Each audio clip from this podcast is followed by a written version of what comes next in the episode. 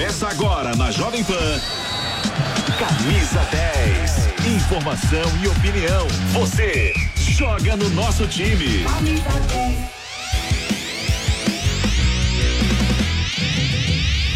Fala galera, sábado, sábado com seleção brasileira. Hoje tem o Brasil em campo diante da seleção marroquina que ficou em quarto na Copa do Mundo, hein? Seleção brasileira terá trabalho pela frente. O jogo acontece em Tanger às 19 horas, horário de Brasília. Óbvio, com transmissão da Jovem Pan. Uma super cobertura da Jovem Pan. É o primeiro jogo da seleção brasileira pós-Copa do Mundo. Pós mais um vexame em Copa do Mundo, né? Cheio de caras novas, né? Cheio de novas alternativas. E o Giovanni Chacon foi pra rua para saber da população brasileira que está pensando a respeito da seleção? Se conhecem ou não os novos jogadores que vão vestir a amarelinha do Brasil? Vamos lá, Chacon! Capricha Marquinho, capricha Marquinho, a vai dele pro pênalti, partiu, bateu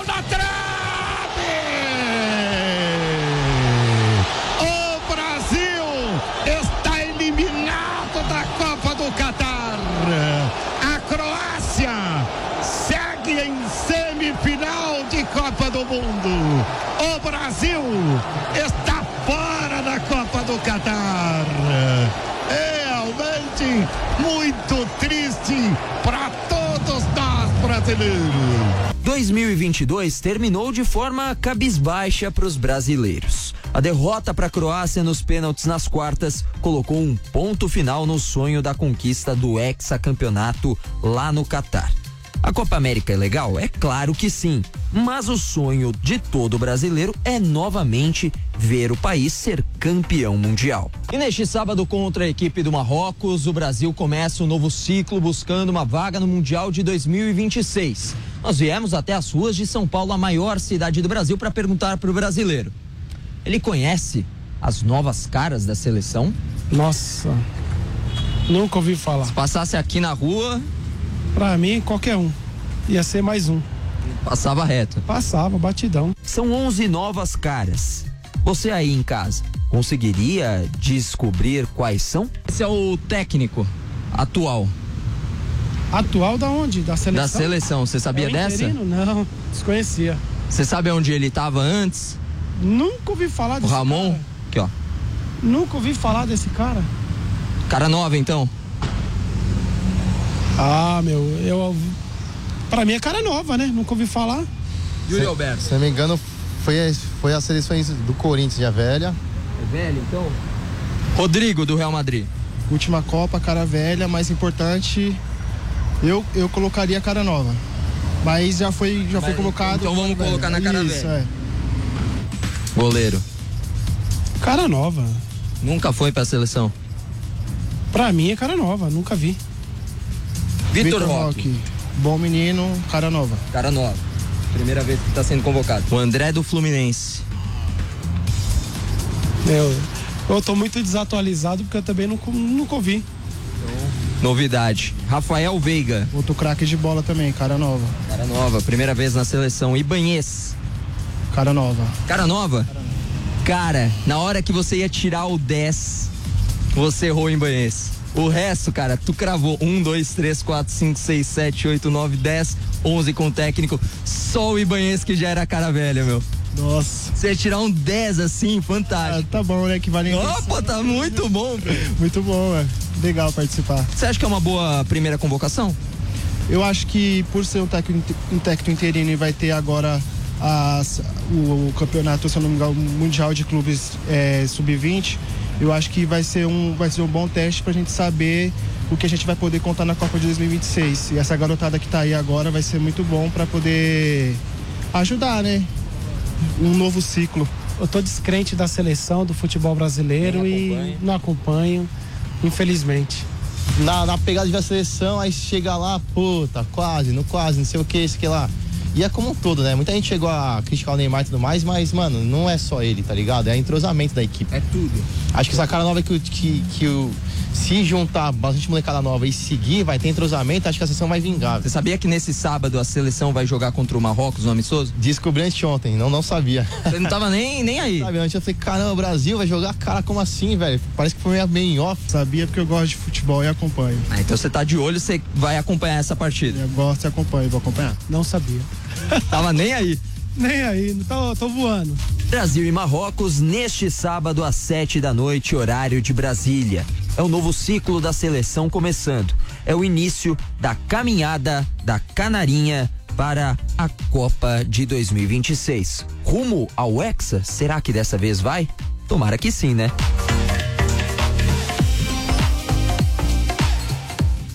Muito bom, Chaco. Eu confesso que eu estou esperançoso nesse novo ciclo da seleção brasileira. Quem sabe com a chegada do Ancelotti. Vamos falar com quem entende de seleção brasileira. Aliás, nessa eu tive que tirar o chapéu pro Viga, né? Há muito tempo ele falava o seguinte: o Brasil vai pro Catar apenas a passeio. E foi a passeio. Mas, meu parceiro Viga, quero saber de você é, se essa nova seleção, essa nova cara está te motivando de maneira diferente a torcer pela nossa seleção brasileira e acreditar que não iremos a passeio para os Estados Unidos, Canadá e México. Eu, particularmente, estou gostando, viu, Viga? Principalmente desses jogadores que atuam no futebol brasileiro. Eu acho que os caras vão, como costuma dizer o Nilson César, com faca nos dentes é, para vestir a camisa amarelinha. Boa tarde para você, Viga. Fala, fala, meu caro Fausto. Bom dia para você, para nosso ouvinte e espectador internauta da Jovem Pan, é, tem pontos positivos, né? Não é o início ainda é, de um novo trabalho, uma vez que o Ramon Menezes é tampão, tá tapando o buraco, né? Mas ele vem sendo bem sucedido na base da seleção brasileira e por isso ele teve talvez mais autonomia, mais independente, ou se sentiu mais confortável, mais à vontade para trazer esses jogadores como o Andrei, como o Vitor Roque, como o próprio Rony do Palmeiras. Agora, você sabe que tem muito torcedor de clube aqui do Brasil que está preocupado, né? Que diz que seleção brasileira faz mal para o jogador. E a gente tem um histórico recente, o técnico Abel Ferreira fala isso com frequência sobre o Gabriel Menino, né? Que a seleção brasileira fez mal para o jogador do Palmeiras. Então, eh, tem torcedor que vai torcer para a seleção brasileira, mas talvez não torça tanto assim para o sucesso do jogador do seu time, da sua equipe, daquele que está ali no seu dia a dia, né? Que é o time eh, do coração. Eu acho que é o início eh, de um trabalho, mas na verdade é como se fosse um pré-trabalho, porque o trabalho para valer mesmo vai começar a partir de meados desse ano. Tomara que seja com o Carlo Ancelotti que conhece o futebol brasileiro, que conhece os jogadores brasileiros, está acostumado com a mentalidade, com a forma de pensar e de jogar os jogadores do futebol brasileiro. Agora, o que mais me chama a atenção e me deixa bastante curioso é ver uma seleção brasileira sem o Neymar, com outros jogadores como protagonistas. No caso, Vini Júnior e Rodrigo. Eu espero que a gente esteja, de alguma forma, nesse aquecimento ou nesse eh, pré-antelote que eu estou imaginando, que tenhamos aí o início de uma nova fase, em que não sejamos mais a seleção do Neymar ou a Neymar dependência que vimos ao longo dos últimos anos e que tenhamos agora outros jogadores dividindo responsabilidade, principalmente esses dois que são uma enorme aposta do futebol brasileiro, o Rodrigo, o Rodrigo, como brigam, brincam, né? E também o Vinícius Júnior. E gostaria de ver também com um pouco mais de chance, é uma pena que o Martinelli joga na mesma posição que o Vini Júnior mas eu acho que a seleção brasileira, diferentemente da era Neymar, não estou sepultando, não estou sacramentando o fim do Neymar, não, que a gente fica torcendo para que ele se recupere o mais prontamente possível. É sempre fui um defensor do Neymar dentro de campo, dizendo o seguinte: é que a seleção brasileira viveu muito por conta do Neymar ao longo dos últimos anos. E o Neymar olhava para o lado, buscava um parceiro, um coadjuvante, alguém para dividir responsabilidade, não tinha. E acho que essa nova fase aí, essa nova era que vai começar a partir de meados do ano, é, sob o comando provavelmente do Carlo Ancelotti, visando Canadá, México e Estados Unidos, o Brasil vai ter não um protagonista, vai ter é, três jogadores de altíssimo nível. É, o Vini Júnior, em primeiro lugar, Martinelli e Rodrigo. Esse trio eu aposto e fico torcendo para que dê certo, viu, Fábio? E, e, tem aquela coisa, né? É, não podemos dizer mais que essa geração é a geração Neymar. Eu acho isso altamente positivo. Pode ser uma geração é, que, que, que a gente veja a, a responsabilidade seja, sendo dividida entre os demais jogadores. Isso eu acho sensacional. Sempre foi assim, né, Fausto? Sempre, sempre foi, foi, assim, assim né? É, é, o sucesso da seleção brasileira sempre foi compartilhado, nunca foi individualizado. Mesmo na era do Pelé, né? Lembra que o Pelé, na Copa de 62, acabou se machucando e nada mais do que Garrincha ajudou a levar aquela seleção. E mesmo na época do Ronaldo, fenômeno onde a gente tinha os protagonistas de cada time da Europa, Roberto Carlos, Cafu, Isso. entre o Rivaldo, entre os jogadores. Ô, ô Viga, eh, eu falei de Roberto Carlos e Cafu, é, não menosprezando esses jogadores que estão vestindo a camisa da seleção brasileira, mas estão muito abaixo daqueles que a gente acostumou a ver vestindo a, a, seleção, a, camisa da seleção nas laterais. Mas a carência de laterais é impressionante, né, Viga? Tanto no futebol brasileiro quanto na nossa seleção brasileira. É, eu acho que essas são posições sem dono, viu, Fausto? E não é de hoje, há muito tempo. A gente viu o sacrifício que foi na Copa do Mundo. Eu acho que é, tanto na lateral direita quanto na lateral esquerda, o futuro técnico da seleção brasileira vai ter que buscar esse nome. A gente ficou muito mal acostumada, né? É, você falou de Cafu, mas teve Jorginho, a gente teve é, Leandro, a gente teve na lateral esquerda o próprio Marcelo, que agora é jogador é, do Fluminense é, novamente. A gente teve o Roberto Carlos, tivemos grandes nomes, mas esses grandes nomes ficaram para trás. Eu não vi nenhum expoente. Hoje, por exemplo, jogar com Alex Telles, muito provavelmente, e com Emerson Royal, muito distante daqueles grandes craques da seleção brasileira. Acho que é um problema estrutural, é um problema de base se a seleção brasileira quisesse ajudar os clubes, ou os clubes ajudarem a seleção brasileira, teriam que pensar isso já ali na categoria é, fraldinha, chupetinha, é, treinar, talhar. Não é fácil ser lateral, porque exige, além de técnica, muito fôlego, muito preparo físico. Acho que é um problema estrutural do futebol brasileiro que tem que ser pensado, já vislumbrando uma Copa de 26, que está muito perto, mas pensando em 30, 34, porque futebol hoje precisa muito dos alas, precisa muito dos laterais, e sem eles fica muito mais difícil qualquer tipo de sucesso, qualquer tipo de conquista, né, Fábio? Ô Viga, já já a gente vai entrar no papo Flamengo e Fluminense,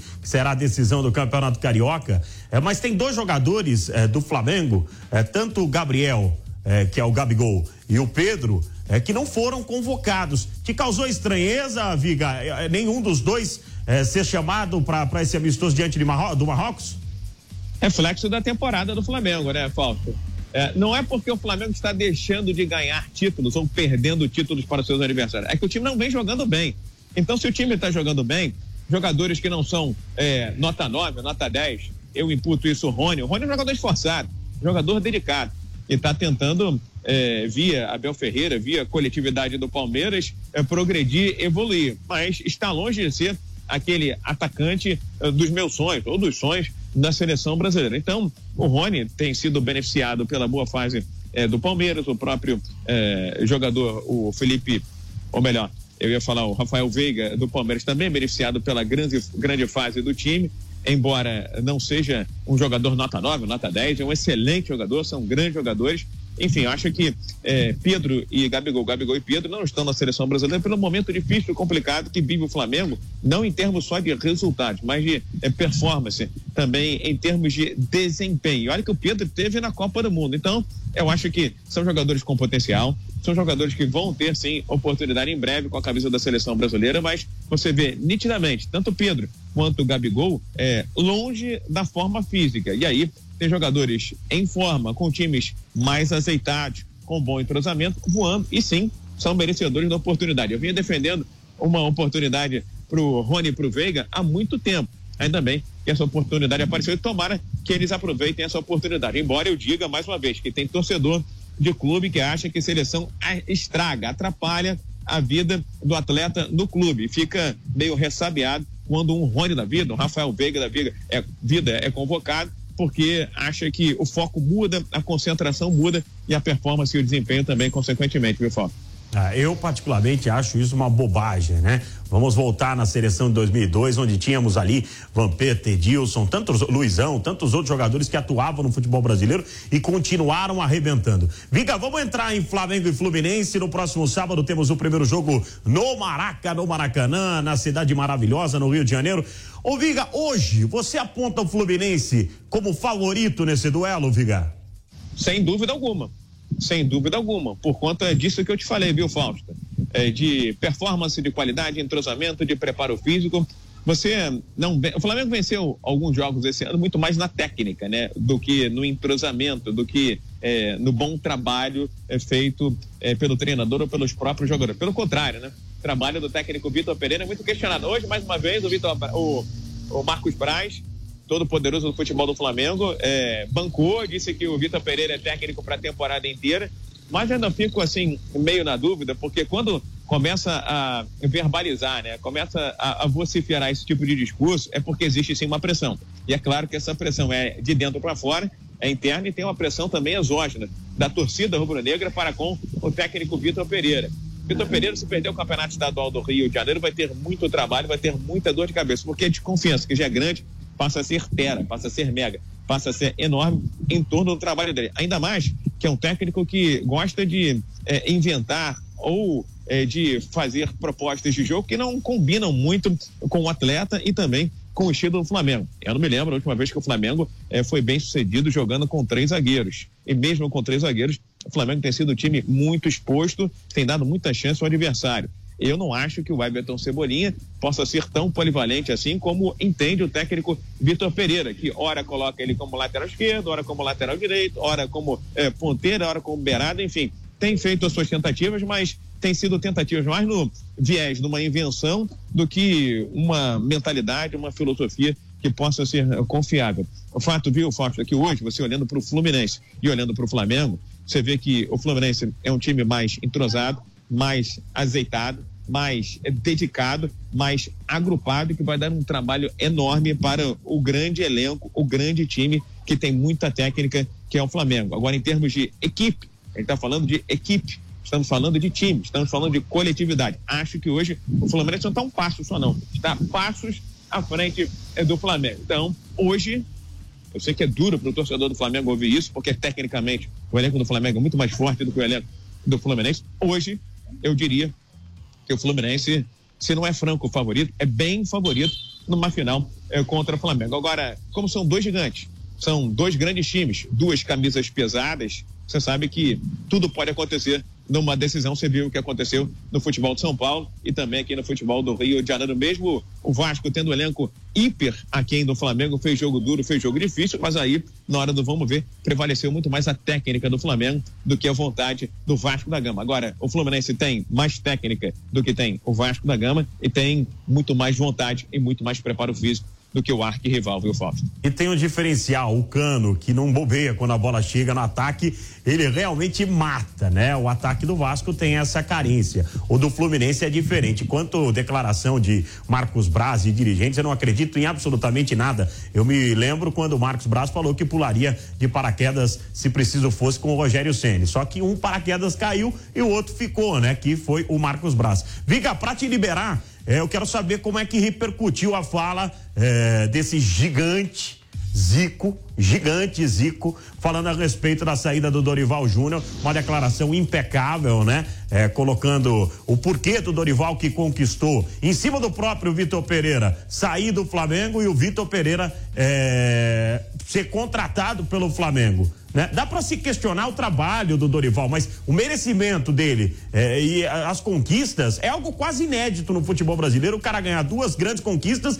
e, como premiação, ser demitido. Mas, enfim, isso passou. Como é que tá repercutindo a fala do Zico, que é um gigante e você sabe bem disso? Você é, admirava o Zico desde pequenininho. Fala, Viga eu tenho um carinho enorme pelo, pelo Zico, não só pelo que ele fez pelo Flamengo, mas eu era estagiário ainda.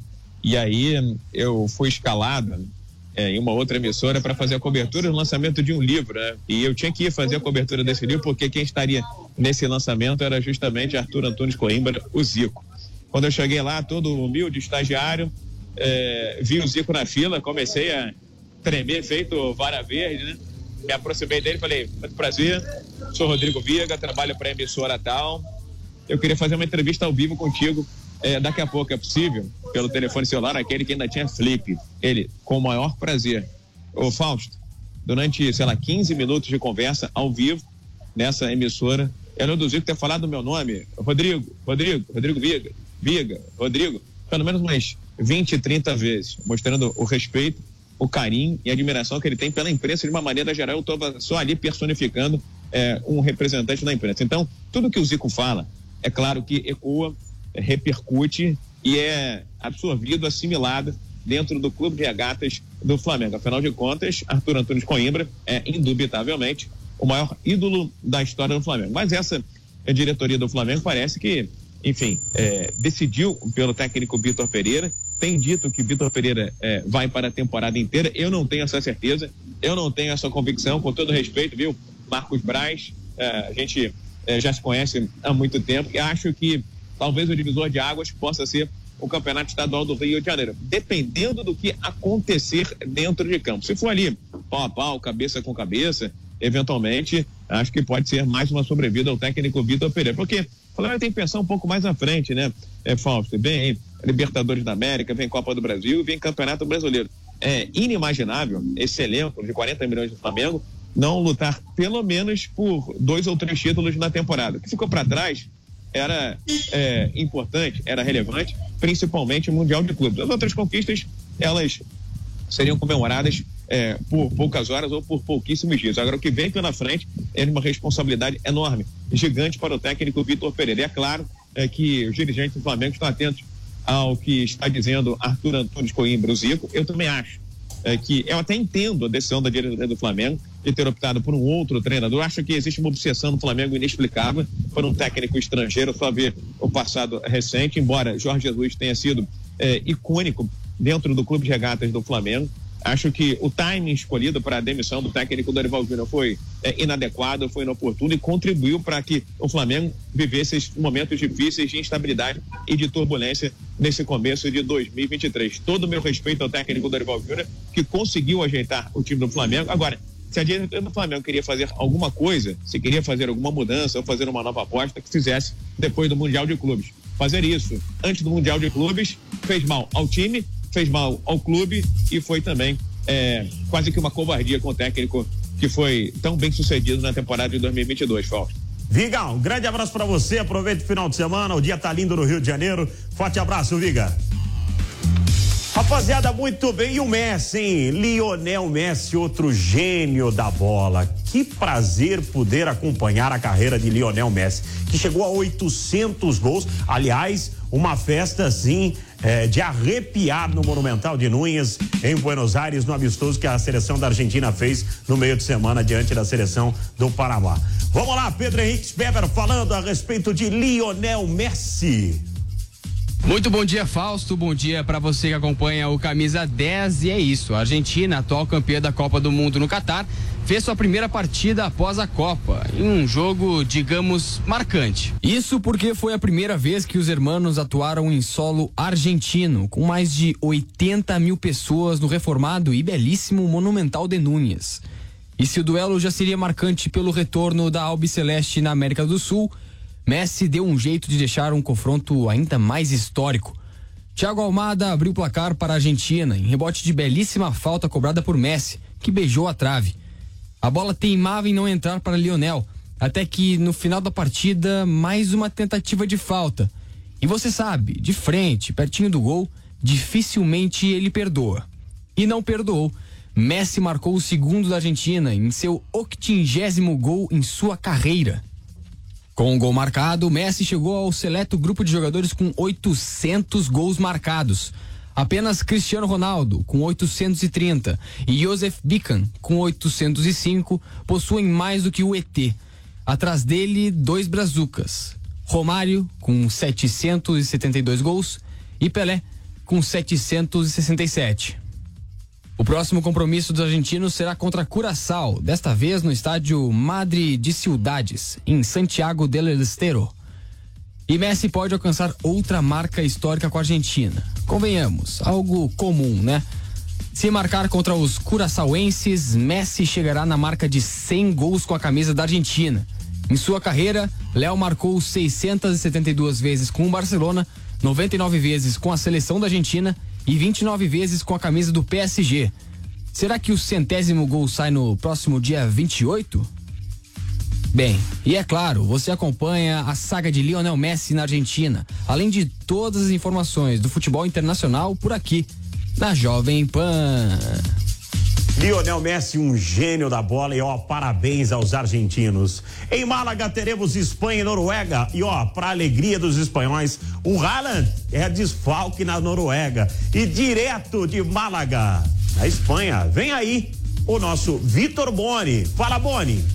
Grande abraço, Fausto e amigos da Jovem Pan. Começou nesta semana o ciclo da Copa do Mundo de 2026 para os países da Europa. Na última quinta-feira, deu-se início às eliminatórias para a Eurocopa de 2024, que será disputada na Alemanha. Alguns jogos de destaque: Portugal de Cristiano Ronaldo venceu o Liechtenstein com uma goleada por 4 a 0. A Inglaterra derrotou a Itália, que ficou fora das últimas Copas do Mundo, por 2 a 1. E a França, vice-campeã mundial, venceu também com uma goleada 4 a 0 a seleção da Holanda. Hoje, neste sábado, a Espanha estreia com seu novo treinador, Luiz de la Fuente, contra a Noruega do atacante Haaland, que lesionado não estará presente. O artilheiro, fenômeno do Manchester City, acabou se machucando nos treinos, ficará fora deste compromisso com a sua seleção. Espanha e Noruega jogam aqui na cidade de Málaga, no estádio La Rosaleda. A Espanha que também estreia uma nova geração de jogadores. Sérgio Ramos não estará presente né, nesta convocatória, não está presente, se aposentou da seleção espanhola.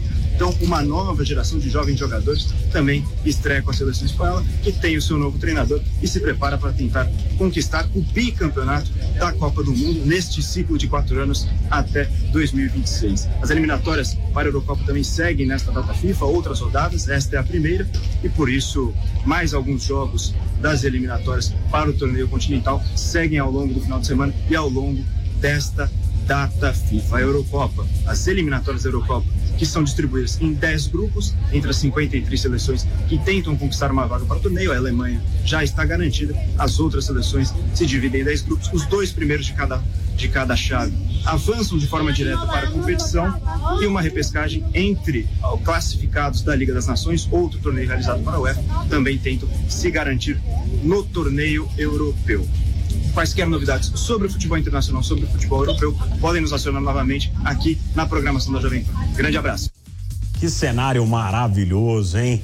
Que fundo espetacular em Málaga. E que reforço para os espanhóis que a Noruega não, não entre com o Haaland. Aliás, Harry Kane virou o maior artilheiro é, da história da seleção inglesa, né? É isso, né? O maior artilheiro da história da seleção inglesa, a Inglaterra que venceu a Itália e a Itália amanhã entra em campo diante da seleção de Malta. Jogo que a Jovem Pan vai transmitir, o José Manuel de Barros vai transmitir e hoje tem Brasil e Marrocos, 19 horas com o Nilson César aqui na Pan. Obrigado pela companhia e até sábado que vem.